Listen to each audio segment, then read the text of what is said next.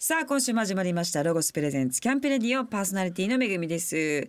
さあ今年も11月になりましてねもうあっという間に冬がやってくるという感じですけれどもでもねプロの方はあのキャンプでお鍋したりとかですねなんか割とそういうこうキャンプの過ごし方をしているとお伺ったこともありますのでまあ私はねなかなかちょっとそこまでハードル高いのできないですけどぜひ皆様冬のアウトドアも楽しんでいただけたらいいんじゃないかなと思います。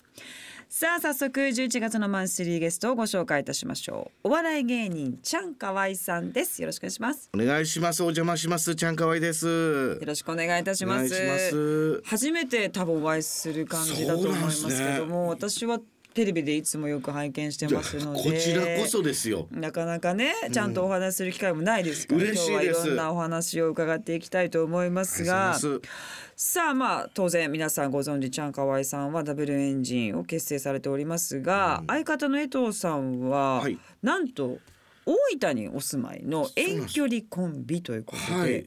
まあ割とチャンさんねお一人でこう活動されてることが多いじゃないですか。はいなんかあんま合わないですか。やっぱこうコンビで必要されるっていうのがなんて言うんですかテレビの制作費削減と言いますか切ないですそこら切ないですねはい、はいだからやっぱピン同士で活躍することが多くなって相方は九州でのお仕事が多かったんですあーだから大分出身っていうのもあるんですけどあーもはいはい。だったらなんか東京とは疎遠になっていきましてで大分にこうお家を構えるみたいな長期ロケをやることになってはあそれにしっかりと乗っかり張りましてなりまして、それなでるほどなるほど。もうどえらい離れて東京と大分の遠距離コンビとなってしまったんですね。へえでもまあいいですね芸人さんとしてはトーンは下がってないわけじゃないですかそうなんですこれうんコンビとしてこう生き残るにはまた新しい時代に入った形風の時代って聞きました聞きました それですねええ、そうです僕も寂しかったですけどけどまあ結局は一緒に会うっていうのは年に1回か2回ぐらいしかないんでそもそもがね誕生日おめでとうとかやり合うんですけどね。仲いいですねそんなことやってるコンビの方なかなかいらっしゃらないですよねそうなんです僕上げたハンモックとかちゃんとチェックするぐらい仲はいいんですけど ちゃんと使って るけどやっぱお仕事ってなるとやっぱ必要とされるなんかこうポジションが違う風になってきたんで、なるほどね、はいまあそれはそれでもいいですよね本当にいいです。そしてまあチャンさんはねもうロケがすごく多くてロケ芸人なんてねよく言われてるみたいですけどもそうなんですよねなんかでもやっぱバーンって跳ねてるからそうやって言われるわけじゃないですかなんかあったんですかそのロケみたいなのこれは本当にねプチ爆発の積み重ねですね。なるほどほんと僕45年ぐらい前ですようやくこのロケが注目されてきたのはそれまでは本当にレポーター業ということで、僕の台本が来ても「ちゃんのち」って書かれることじゃなくて「れ」って書いてますからね。れレはい、レッド吉田さんしか考えられないんですよ「れ」は。けど僕の台本にも「れ」なんですよねレポーターの「れ」なるほど、レポそうなーんでタすー枠にしっかりなっちゃったんですねだからあのボケたらもうそれははみ出したことになるんですよね。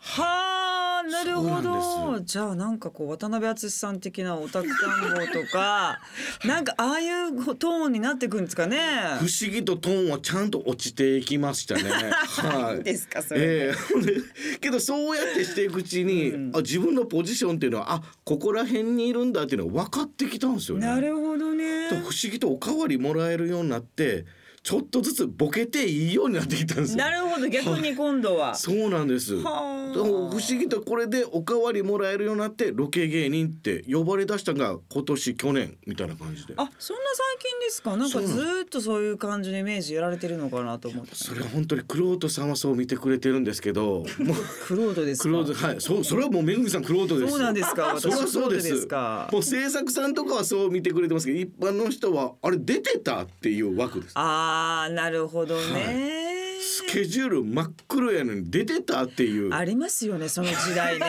めっちゃ忙しいっちゅうねんみたいなでもなんか最近何してんのとか言われるの分かりますそうなんです私よもあります本当ですか。ありましたそういうずっとキラキラしてるけどな。ずっとそういう時代でしたほんまにそれほんまこの三四年ですよ。嘘つけ忙しそうや、ほんまに、そんなほんまに。ほんまいやほんまにってほんまに関西弁になってますやん ほんまに本当に、本当に、そうですよ。わかりますよはね。いでも、こっからもうね。打破しましたからねいや少しずつ自己アピールっていうのはなんか日本人相手にはやっぱり日本人のやり方があるというか、ちょっとずつちょっとずつね、はい、知ってもらうのって大変です本。当ですね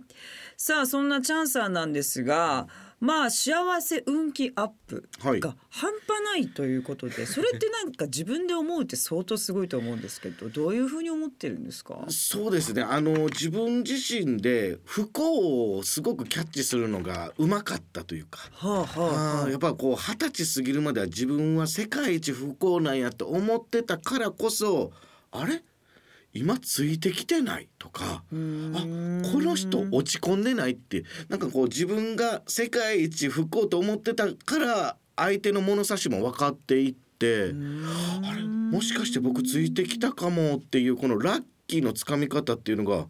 なんか不思議と分かるようになっていったすんごいだよね。あなんだこれゴミ拾いしてたらいいこと起こるわとかトイレ掃除してたらいいこと起こるわっていうなんかあーちょっとしたことで自分にラッキーポイントなんなら神様ポイントみたいなのがもらえる風になっていったっていすう。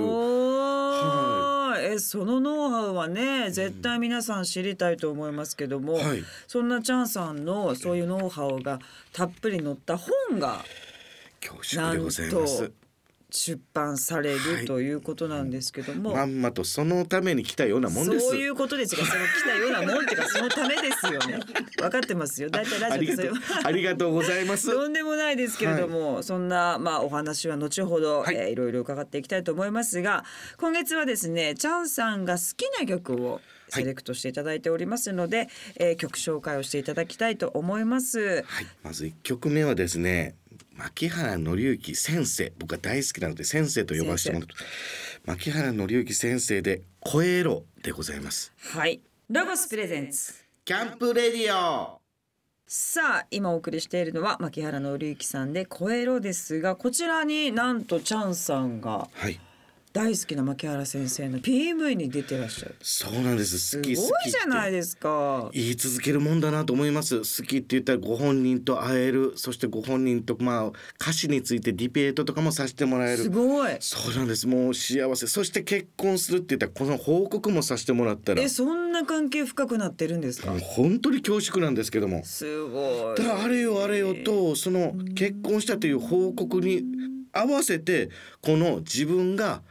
モテない男が惚れてしまうコントをやってたような僕が結婚したってことでこの「声色」の PV を出させてもらいたすえー、すごいちょうど曲にこうチャンさんの生き様がはまったというかだ。ということなんです。すごいじゃないですか。この歌詞が本当にみんなに刺さるように人生を超えてほしいという思いがあってここに丸がついてるんです。声色丸。本当だ。この丸ってなかなかつけれるもんじゃないみたいでご本人曰くですけどもどんな時も以来なんですってうわすごい。これは丸つけるのはなんかやっぱなんで難しいんですか。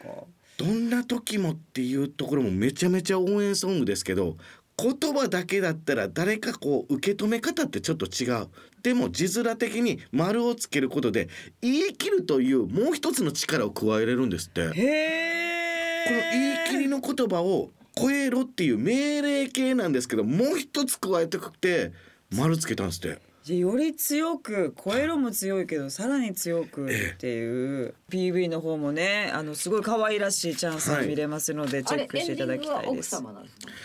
そうなんです。あの、ねウェディングはい、ウェディングドレスで顔ギリギリでずーっと映ってるのは実際の奥さん。そんなお話もね後ほど伺っていきたいと思いますがまあちょっと本をね出されるっておっしゃる割に、はいまだちょっと何もできてないような、まあ、原稿はある し中身はできてるんだけど外見とかこう日付とか、ええそういったものが一切決まってないってことなんですよね。そうなんですそんなことでこのラジオにありますそんいやな僕も信じられないんですよ ね。はいこんなに難航すると思えなかったんですよな。るほど、はいそうですか。ただやっぱこう出来上がってるこれ中身はできててもフファイルファイルにそうなんですよフ厳ァイ重ルっにて。厳重でもない ですよ。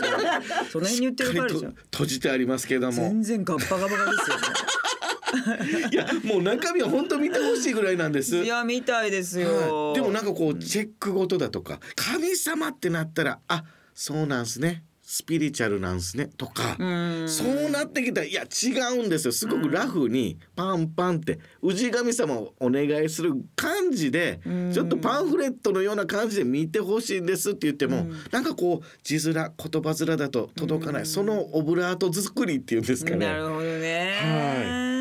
すごく背拍子に揉めてます。なるほどね。伝えたいけど言われへんみたいなね。はい伝え切りちゃうとちょっとみたいなそねう。これでもどういった内容がまあざっくりでもいいですけど書かれてるんですか。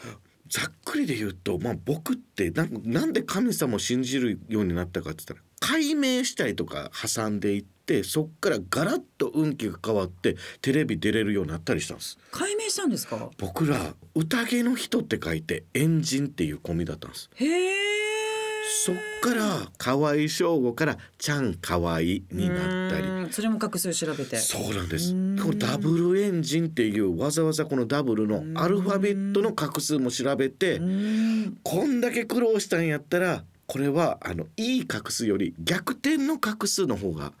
下がった分上がるぞっていうことで逆転の画数つけてもらったんです。そういう意味があるんですか画数の中はい、にだも。からいろんな意味合いの画数があるんでそれぞれ伸ばしたいところをこう伸ばしてもらったら自分に合う画数になるんじゃないかなっていうのをやった瞬間に僕改名した3ヶ月後に「レッドカーペット」っていう番組が決まって、ええそこでレッドカーペット賞を取ってそっからご飯食べれるようになったんですすごい早い早いんです展よ開がいややってるネタ一緒なんです嘘、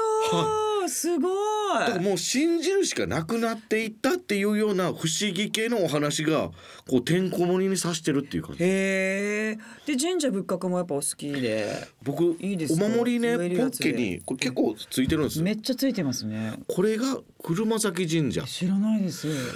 このい石垣っていうんですかねこの神社の周りにこう札みたいなのがあるところに、はいはいはいはい芸芸能人の名前がブワーってある京都の嵐山にあるへえ車崎神社でこれ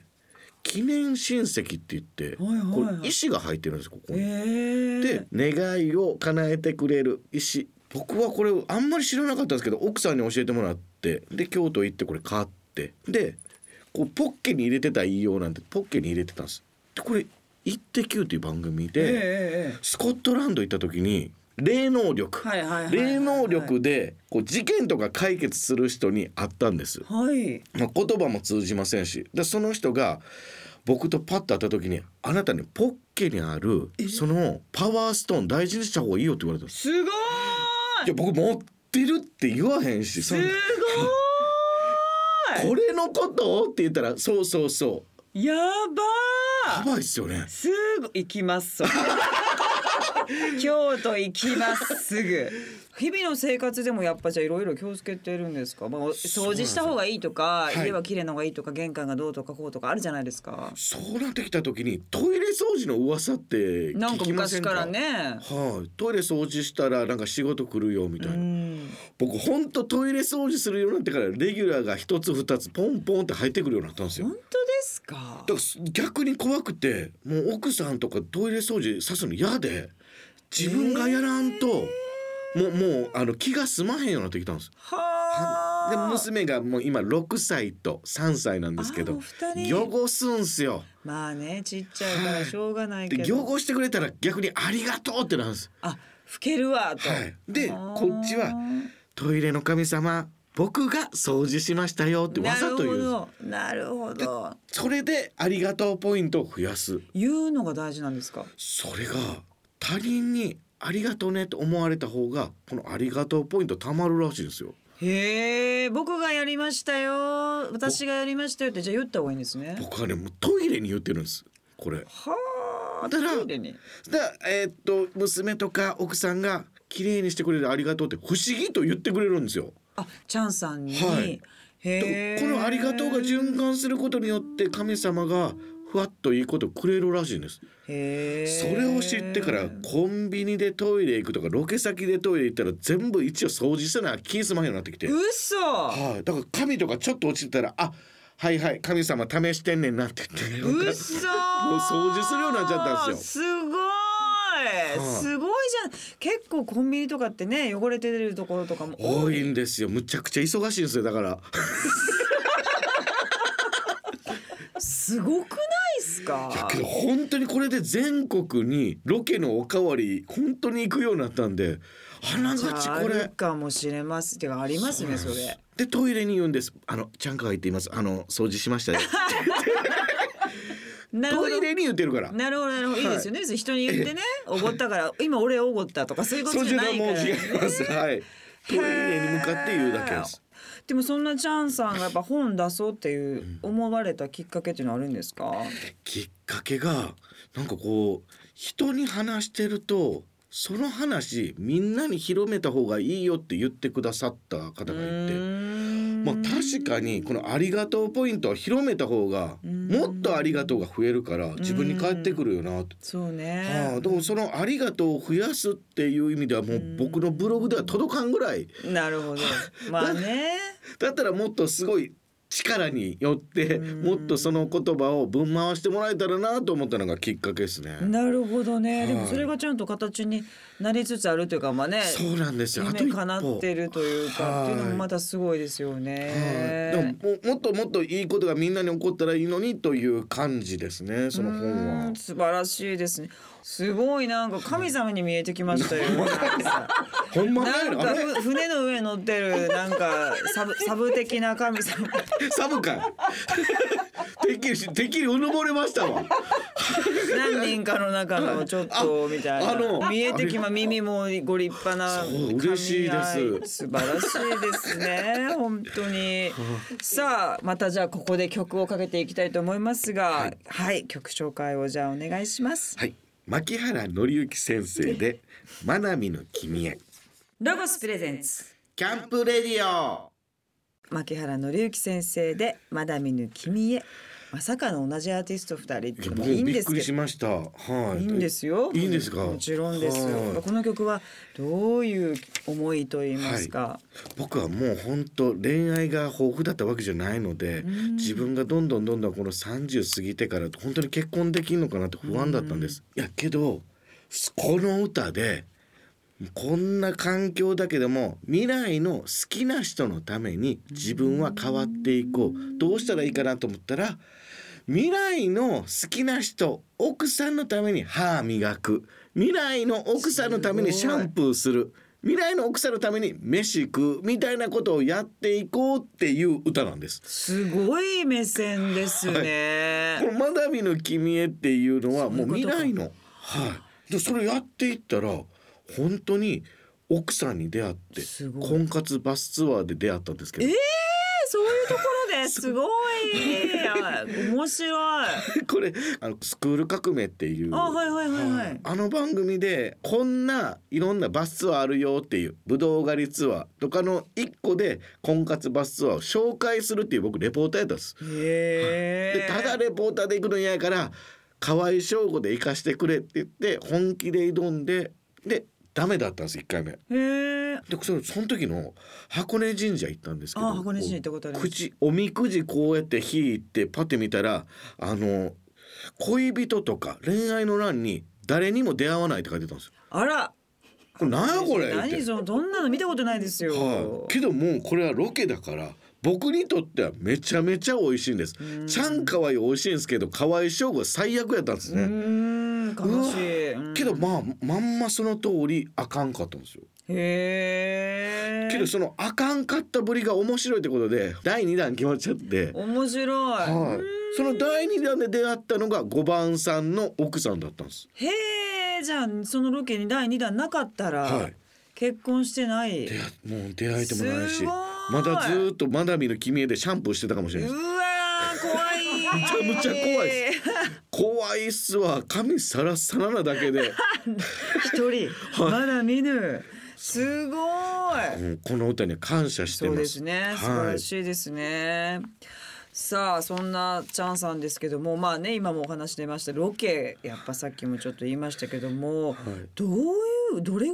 行ってんですか年間で、はい、年間で言わうかんとないですよねこれがですね今なすなかにしっていうまたう同んじロケ芸人みたいなのがいるんですけどうんうんうんうん彼らは一日何本かロケ行けてるんですね一日何本、はい、12本ロケ行けてるまあまあ泊まりのないロケが多いみたいです単発の、僕って1週間まるまるしたら何になるかみたいなロケが多いんです、仕事の種類がちょっと違うんですね、はい、そうなってくると1週間で1本の場合があるんです僕むう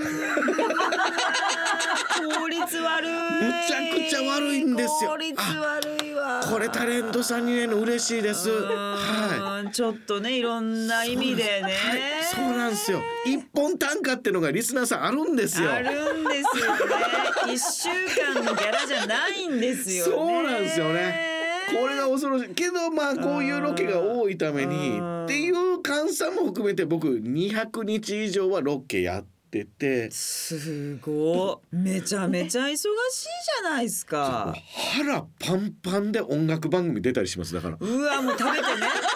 グルメ食べなきゃいけないからけどやっぱこのメリハリが強いんで楽しいは楽しいですけどそうですか。でもまあその土地のこと知れるからいいですよね。やっぱ自分では絶対こういうとこ来ないだろうなみたいなとこ行きますもんね。ねテレビとかだとね。そうですなんかこうびっくりします僕ん北極も行かしてもらったんですけえど、ー、すごい。北極の話とこう三重県の伊勢志摩の話がつながったりとかする時あったんですよ。へえ。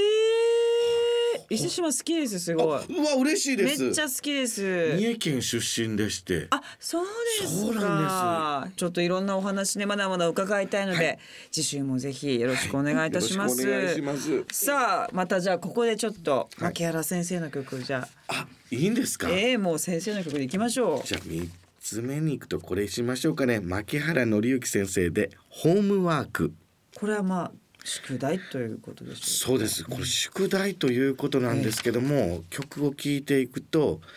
仕事と恋愛どっちが大事なのみたいな境遇に追い込まれるようなカップルの歌なんですう。へえ。大概やお前が大事だよっていうのがまあ基本ベーシックです一応言いますよね。でもこの主人公はいや仕事も大事だし、うん。で恋愛も大事だしいや両方できるしって言ってるんですよ。はい、はあ私もそう思います。あはい。だからこの字面見てください。ホームとワークはい離れてる。ちゃんとこの家庭恋愛っていう部分とワーク仕事を一緒にできるよっていう歌なんです。へえ。本当だ。先生。なんか解説していただけると先生のなんかこう。なん人となりが。いらっしゃらないのに、すごい分かっていいです手ね合。わしたくなりますよもうね。先本 当にすごいですね。よかったです深い深い思考で作られてるんですねだ。から僕はもう恋愛っていうのは乏しいですけどもう先生のおかげでものすごい大恋愛いっぱいしてるんですよね。なるほど、先生のね、歌を通して恋をいっぱいしてるわけですねお。説法みたいになってますもうそうです固められて牧原さんってやっぱすごい人ですね。すごい方です本当に。本当にお会いしてもふわふわっとされてうてーんちょっと浮いてんちゃうかなっていうぐなるらいほど、もうもう良いよね。 はいもう良いよ浮いちゃうぐらいの、はいもうちょっと人知を超えたはい方なんです神ね々。しい方でございまし素て晴らしいですけれども、曲紹介をじゃあお願いします。はいホームワークロゴスプレゼンツ。キャンプレディオお送りしたのは牧原の之さんでホームワークでしたさあここからはアウトドアをもっと楽しむためにロゴスからとっておきの情報をお届けするコーナーアイデアタイム5800ですゲストのチャンさんにも参加していただきますよろしくお願いしますよろしくお願いしますさあこのコーナーのパートナーはロゴス東京支店営業部松村さんですよろしくお願いしますこんばんはロゴス東京支店のえー営業しております松村です。よろしくお願いしおます。願いします松村さんは普段からキャンプとかは行かれたりするんですか大好きで。あ、やっぱ大好きりでそうなんですね。ただなんかちょっと車の運転が上手ではないので、バンバンぶつけ て。いやいやそんなわけないですええはいあの実家に帰省した際にあー空港まで両親が迎えに来てくれへて、そのままキャンプ場に直行なんてちこょともっこ帰らずにあもうそそうのでますんまね家には帰らずにキャすンプ場ごにいま好っすきぐですね。そうですね。ご飯とかもお作りになるんあですか。そうですねみんなで家族で手分けして作ったりとか。どういうものをこれは結構つく自信作やったみたいなのありますか。あの豚肉を焼きながらサムギョプサルみたいな簡単なことですけどあーでもしなが最ら高ですね。静かな美味しかったですねサムギョプサルうまいんやな美味しいですよね。なるほどいろんな商品をじゃあはい今週はぜひ紹介していただきたいと思います、はいどんなギアギアどんな商品を紹介してくれますかはい、えっと今回は今年の秋冬に出た新商品でフレンチプレスコーヒーポットというものをご紹介いたします。はいでこちらなんですけれども、えっとコーヒーの粉を入れてあとお湯を注いでですね、4分ぐらい待つと誰でも簡単に風味豊かなコーヒーを作ることができる入れることができるっていうコーヒーポットになりますね。えこれって、はい粉入れて、はいギューッと押すんですか少し上げたえっとレバーのところ上げた状態で4分ぐらい待ってでその間にこう抽出されるので。うんそれをこう飲むときにこうグーッとレバーを下下ろろしすてはい粉が入らないようにと。そうですね。超簡単ですね簡単なんですよこの見た目、えーですが、えー直径10センチ強の筒型のポットで高さが19センチ1回で3杯分くらいのコーヒーを入れることができます、ステンレス製ですが持つ部分にはロゴスのロゴ入りシリコンカバーがついておりますので熱くならずに注ぎやすいです、まあ、クリーム色がねまたちょっと可愛らしいなそうですねという感じがしますけれども、アクセントになっていまどうですかチャンさんこちらははい、僕はこれあのコーヒーって結局なんかメーカーがないと難しいとか、こう見るそうですね。はい、難しいなっていうところを全部度外視して一気にみんなで飲めるコーヒーを作ってくれるのは嬉しいですね。確かに量もたっぷり、ねそうですね飲めます三杯分三杯分はいあるということで、でこれはあれですねコーヒーだけじゃなくても飲めるんですそようねです。紅茶もうん茶葉を入れてお湯を注げばできるのでそ。っかでまたこうパックになってない茶葉も全然受け入れてくれますそね。うです。そうです。粉がいけるってことはそういうことはいですよね、本当だこの網網も細かいんで、ねえ中に入ってくることないですよね、最高や。素晴らしいですこれは生豆あのロゴスからも出てるんですよね生なんか豆も出てますし、うんミルも出しているので、もう自分でこう焙煎してとかっていうこともできますね。ゼロから作ることができます。アウトドアの焙煎流行ってるらしいじゃないですかそう。ですそね。うなんですかアウトドアで焙煎するんですあかのコーヒー豆焙煎して、朝から優雅にゆっくり時間を楽しむみたいな。はあ自分で焦がす時代です。もうね生で買ってだから本当にこう不便をやっぱ自分でねやるのがねアウトドアという面白いですねでも美味しそうですねいいそでれすねはねぜひね飲んでいただきたいと思います、今日紹介したフレンチプレスコーヒーポットは全国のロゴスショップおよび直営店舗、えーロゴスの公式オンライン店で購入できますぜひチェックしていただきたいと思います、えーホームページのアドレスはキャンプレディオ .jp キャンプレディオ .jp こちらでも紹介してますさあここでまたアウトドアにぴったりな一曲をお送りしますチャンさん、はい一曲お願いいたします、はい、僕はねこのコーヒーそして茶葉の話が出たっていうことでもうこの方に歌ってほしいなっていうことで「美女と野獣」からの「ポット夫人を」なるほはどいポット夫人で「美女と野獣ロゴスプレゼンツ」キャンプレディオお送りしたのはポット夫人で美女と野獣すいませんありがとうございますありがとうございますあ、ポプラという、はいポ プラさんはい歌ってるんですけどもやっぱり「美女と野獣」なんてポット夫人でポット夫人で紹介させてもらいました。すごいトークに絡んだ曲のチョイスこれがどんすごいですね音楽呼び J-POP 込んでいただい大て好きでそうですか、この歌が何がすごいってポット夫人でしか歌えない歌なんですねはあ優しさが開いてく愛の扉ってこの優しさ開くって何って言ってずーっと聞き直して大好きやからずーっと聞いてたらポット夫人の中にある茶葉があら開いて抽出してへんあこれって愛って茶葉じゃないってなったすごいえそれって独自の解説ですか完全に僕だけ です。全然非公式です。ディズニーサイドかに確認とかじゃなくごめんてなさいはいでもいい受け止め方と言いますかねそうロボスなさんんには申し訳ないですけれども。いえいはえいいえ、ありがとうございます。はい茶葉のね、ポットありがとうござ夫います人でもいい曲ですね。そういう風に思って聞くと、またより一層楽しくぜひはい曲がなりますので、ね。どうも松村さん、ありがとうございまあしりたがとうございました。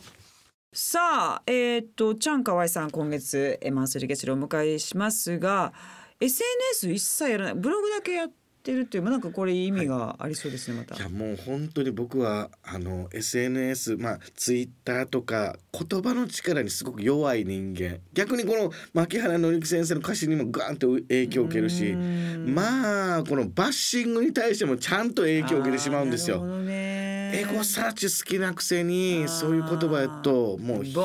ーンってねそうきますよねやっぱ字面見るとね。江口さんどうですか私はあのこっちのコンディション悪いとわーってなってきますよね。 コンディション次第なコんンディですション時代で元気の時にブサイクとか言われても、はいウェイみたいな、はいする知できるらん知らんしみたいはない感じになりますけど、うんやっぱり波ありますから人って疲れてたりとか、はい眠いとかそういう時にやっぱね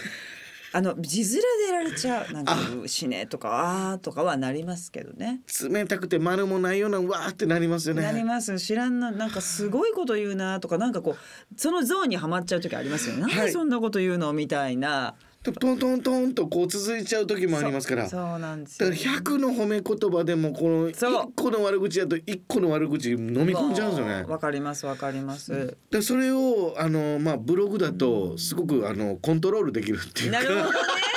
見ないようにもできるし、こうすごいガードも強いんですよね。はいもうだからもうそう悪いポンってきた時には僕本当にすぐ見れるんで。わ悪いこと書かれてるやんわーと思ったらすぐマネージャーがさっと消してくれてるすごい守られてる。そうなんですよ。めちゃくちゃ助かるんです。だからまあでももういいことですよ。ブログだとパワーバランスが取れるということなでる。ほどね、はいい、やいいと思いますねそんな ね自分の性質をお分かりになった上でそれやる必要ないと思います、本当よかったにですさあえっ、とまだちょっとあのいつとは言えませんが、はい本がはいい出るよということですねそういうことなんです。まあ、いつになったかどんな背表紙になったかは、えー、チャンさんのホームページ、はいブログなので発しっか信りしとて。発信されているということなのでぜひ皆様ここをチェックしていただきたいと思います。なんならもうこのラジオでもし早まったのなら僕コメント差し込まさせてくだわ、さかい。りましたありがとうございます。オンエアぐらいのタイミングでねなんか決まったらぜひぜよろひしくお願い別し撮まりすでお願いいたします。